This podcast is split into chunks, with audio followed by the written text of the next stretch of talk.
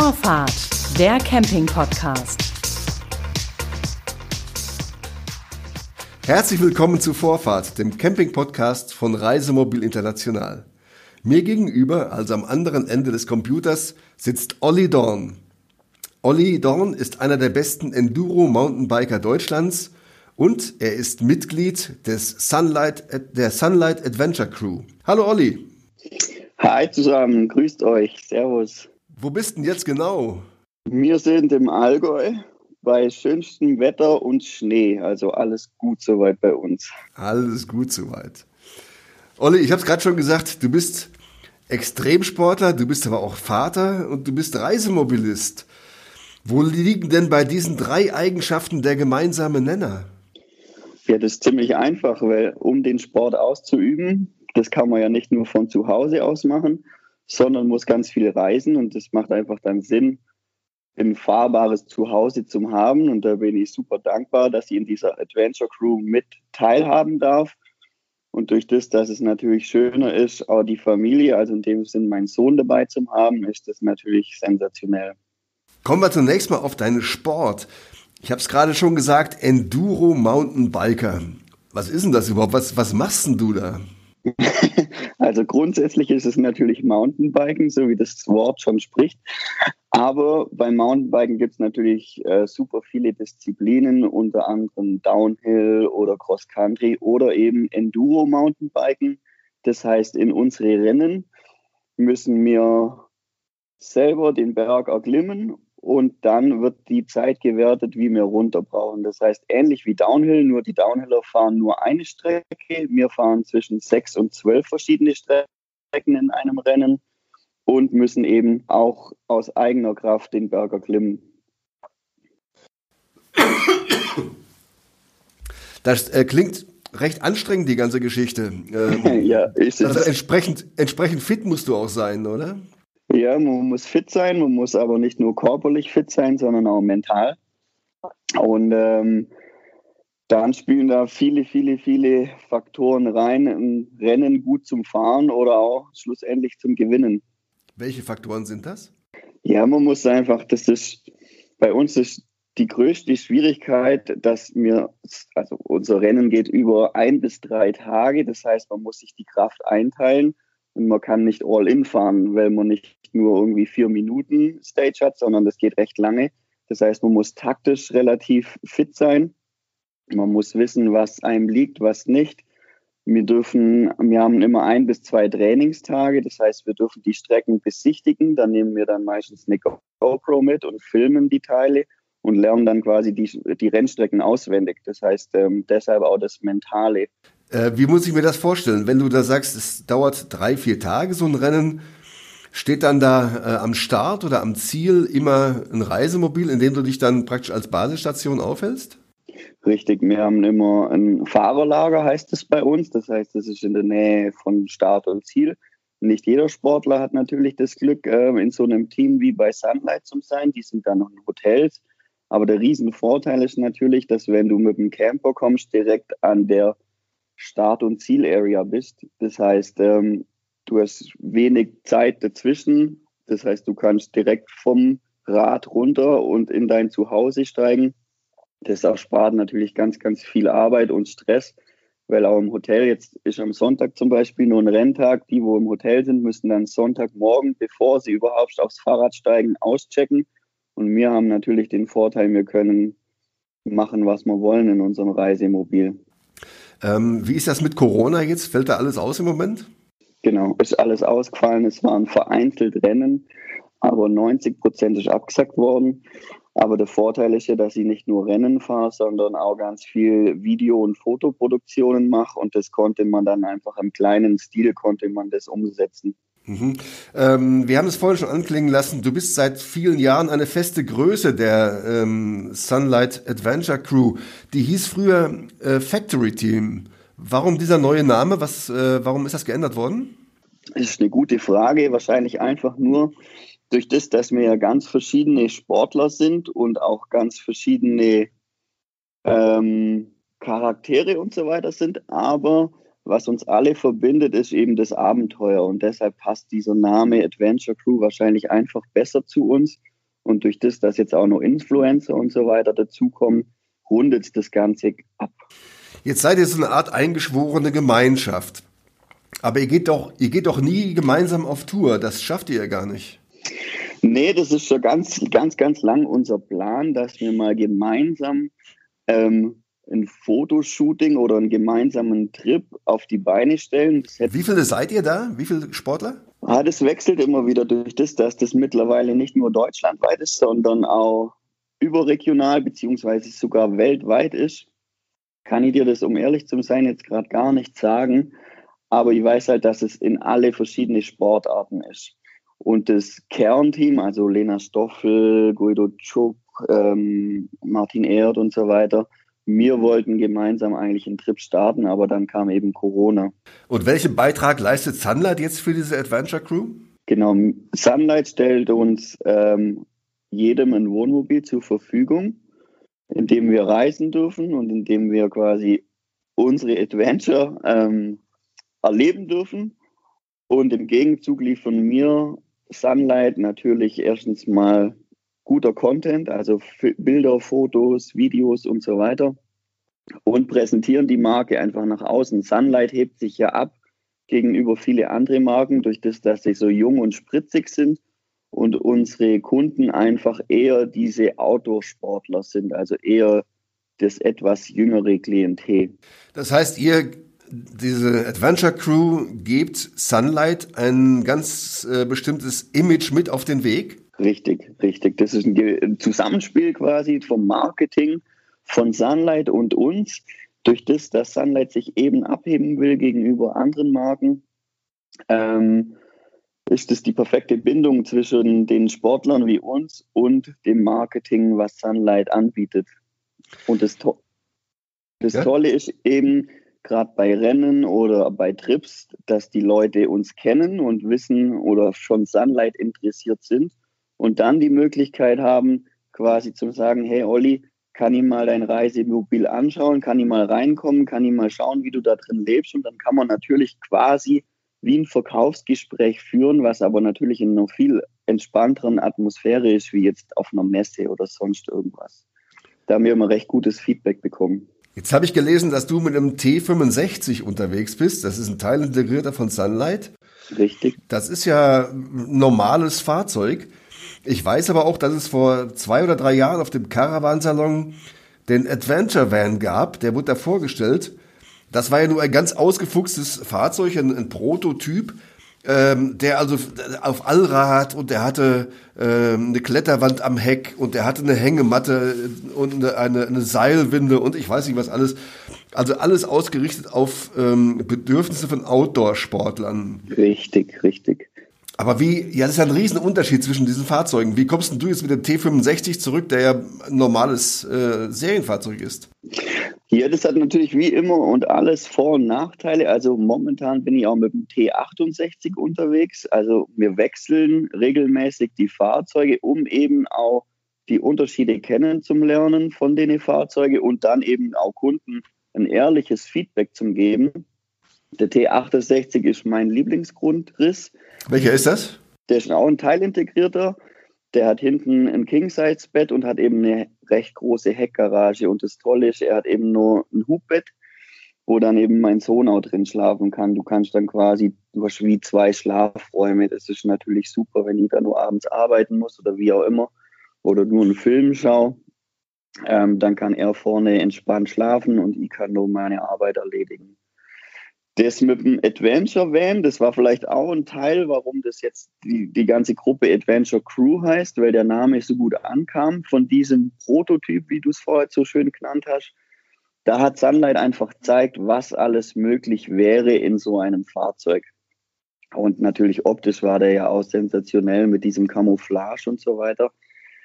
Was ein Vorteil ist vom, äh, vom Serienfahrzeug, dass das Gewicht das Leergewicht relativ niedrig ist und wir natürlich immer ganz viele Sachen dabei haben und so viel mehr Zuladung haben. Ähm, du hast gerade schon gesagt, ähm, dass dein Sohn dann mit dir unterwegs ist gelegentlich. Wie reagiert denn dein Sohn Nino, heißt er? Wie reagiert er denn auf das Reisen im Wohnmobil? Der liebt es. Der liebt es absolut. Das ist natürlich für ihn wie ein Riesenspielplatz. Und das Tolle ist, er mag die Natur genauso wie ich oder auch meinen, meinen Hund. Das heißt, wir haben da eigentlich immer die beste Zeit, wenn wir zusammen unterwegs sind. Also, weil ich mich nur super gut daran erinnern kann, da haben wir in St. Peter-Ording haben wir quasi auf dem Strand, haben wir übernachtet und sind da verweilt. Und das war natürlich wie Wohnen im riesen Sandpla Sandkasten. Und das war, ist immer wieder ein absolutes Highlight für den Nino. Wie alt ist denn der Nino jetzt? Der ist dreieinhalb. Dreieinhalb. Das heißt, Olli, Nino und Balu, so heißt der Hund, ihr seid das, äh, das, das Dreierkleeblatt sozusagen. Genau, wir sind die drei Musketiere vom, vom, vom Campen quasi. Richtig. Olli, was waren denn so die verrücktesten oder abenteuerlichsten Trips, die du mit dem Reisemobil erlebt hast?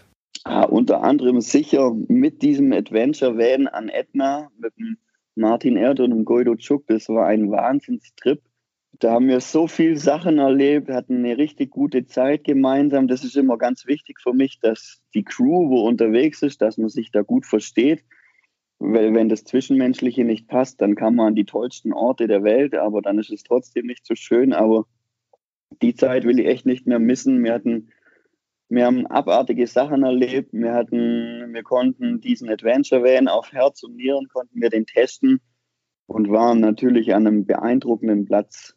Das war echt, äh, das war, glaube ich, mein absolutes Highlight bis jetzt mit dem Wohnmobil. Ja, wir haben ja auch darüber in Reisemobil International und auch Abenteuer Camping berichtet, genau über diesen Trip da. Ganz genau. Was waren denn deine Erfahrungen mit diesem Reisemobil, mit diesem Adventure Van? Ja, es ist faszinierend. Wir, wir hatten natürlich ein, eine wahnsinnig lange Anreise. Also wir waren ja 24 Stunden allein unterwegs mit dem Auto. Und das Feedback von den Leuten, wenn wir mal auf einer Raststätte angehalten haben zum was trinken oder zum auf Toilette gehen, es sind sofort, wir sind hingefahren und es hat sich sofort eine Menschenmenge um dieses Fahrzeug versammelt, weil natürlich sowas ist nicht alltäglich. Das war sehr, sehr cool und auch an sich für uns ähm, war das natürlich cool, weil das Fahrzeug natürlich zu dem, was wir leben, perfekt dazu passt. Also es hat sich komplett in unser Leben integriert, dieses Fahrzeug. Von dem her war das mehr als cool. Man muss sich den vorstellen, das ist ja ein ausgebauter Fiat Ducato, also ein Kastenwagen, ähm, der also eher innen drin karg eingerichtet ist auf den ersten Blick, weil alles sehr funktionell gehalten ist. Richtig. Ähm, und äh, da stehen also die Fahrräder festgezurrt an der Wand, da hängen Surfbretter unter der Decke auch festgezurrt und äh, wie kommt man damit klar, so im Alltag? Ich meine, man muss ja auch ein bisschen leben und nicht nur mit seinem Sportgerät sich da umgeben. Ja, natürlich, das ist auch wieder ein Kompromiss, aber man muss natürlich auch denken, die Sportgeräte müssen fest verzurrt sein im Fahrzeug. Wir haben ja Allrad in dem Fahrzeug, das heißt, wir fahren nicht nur auf der Straße, sondern auch abseits von der Straße. Und durch das muss natürlich das Equipment äh, fest fixiert sein. Es ist gegenüber einem T68 zum Beispiel mehr hin- und hergeräume oder mehr umbauen, was aber kein Nachteil ist, sondern ähm, es ist einfach, dieses Fahrzeug ist wirklich auf den Sport konzipiert und wir als Sportler wissen, dass man da nicht immer nur den einfachen Weg gehen kann, sondern halt auch mit solchen Dingen leben muss, dass man dann das, das Fahrzeug quasi von der Garage, sage ich mal, zum Wohnraum umbauen muss, was aber überhaupt kein Problem darstellt. Wir hatten ja auch die aufblasbare Matratzen, wo man dann quer drüber legen konnte. Und das hat alles super funktioniert. Kleiner Hinweis für unsere Hörer. Ähm, wenn man Bilder sehen möchte, gerade von diesem Trip zum Ätna, da gibt's auf der Sunlight äh, Homepage einen schönen Film auch. Da sieht man, dass ihr tatsächlich abseits der normalen Straßenfahrt und zwar kräftig, auch sehr eindrucksvolle Bilder. Sag mal, das ähm, nicht nur das mit dem Auto abseits der Straße, sondern auch gerade einen Vulkan mit dem Mountainbike hinunterfahren, also Downhill.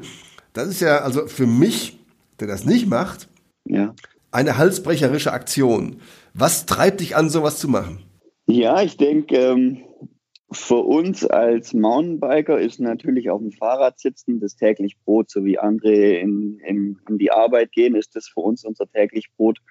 Und wir wollen natürlich immer wieder neue Sachen erleben und auch immer wieder neue Dinge entdecken. Das heißt, wir überlegen uns gerade in so einer Zeit, wo jetzt das Fahrradfahren bisschen nach hinten gestellt wird durch Schnee und so weiter, überlegen wir uns immer im Voraus, auf was hätten wir Lust, auf was, was, was wäre realisierbar und was würde auch solche Magazine wie euch gefallen, dass wir da quasi ähm, Content liefern können. Und dann, ähm, dann überlegt man sich das und spricht mit verschiedenen Leuten, spricht mit Leuten, wo schon dort waren und schaut, ob das eben alles umsetzbar ist. Und dann fixiert sich so ein Gedanke und den baut man aus. Und ähm, der Ätna ist natürlich, das ist ja, das ist ja erhaben, dieser Vulkan, den kennt wahrscheinlich jeder Mensch auf der Welt. Und von dem haben wir uns auch das ausgesucht. Und das Tolle ist eben, dass man relativ weit hoch mit der Bahn kommt und es dort eben die perfekte Abfahrt gibt, wo eben nicht so halsbrecherisch ist, sondern man kann sich das vorstellen wie im Winter beim Tiefschneefahren mit der Ski oder mit dem Snowboard. So war das mit dem Fahrrad in diesem Staub, in dieser Vulkanasche quasi. Von dem her war das Risiko relativ relativ gering. Das heißt, du kalkulierst das Risiko schon so, dass es ähm, dich nicht irgendwie mal ähm, gesundheitlich treffen kann oder dass dir irgendwas passieren kann? Ja, das ist natürlich, das ist natürlich der Wunschgedanke. Also das ist die Theorie. Passieren kann natürlich immer was, aber durch das, dass ich Vater bin oder der Guido Chuk auch äh, Vater ist, versuchen wir natürlich schon wieder heil nach Hause zu kommen. Und wir gehen gewisse Risiken ein, aber bringen, also bringen uns nicht unnötig in Gefahr, sonst wären wir auch nicht zum Profisport gekommen. Also die Leute, wo alles nur aus Risiko machen und ähm, das eben nicht einschätzen können, die kommen normalerweise gar nicht so weit, weil die haben dann so schlimme Verletzungen, dass es dass es gar nicht so weit kommt. Und wir erleben ja von dem Sport. Das heißt, wenn wir uns schwer verletzen, kann das sein, dass Sponsoren sagen, hey, du warst jetzt ein, zwei Jahre raus aus dem Business. Wir können die nicht mehr unter Vertrag nehmen. Deshalb muss man das Risiko relativ gut kalkulieren können. Ist das so mit der wichtigste Tipp, den du Nachwuchssportlern mit auf den Weg geben kannst, die vielleicht eine ähnliche Karriere anstreben wie deine?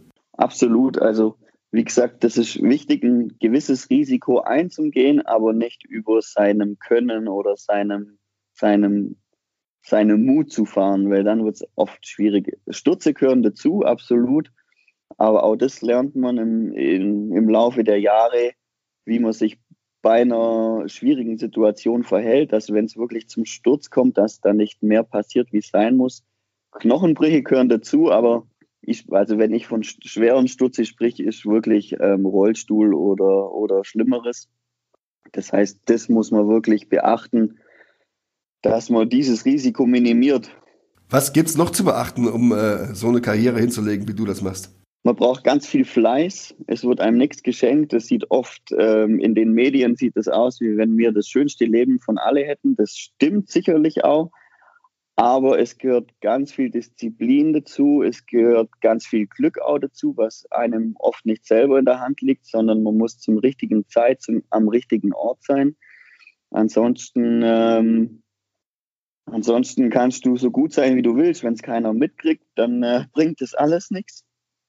Und man muss vor allem immer schauen, dass man den Spaß nicht verliert. Wenn man den Spaß verliert am Sport, dann sollte man es lassen. Du hast gerade dein Leben angesprochen ähm, das sicher sehr ähm, als das schönste Leben aussieht, was es überhaupt gibt.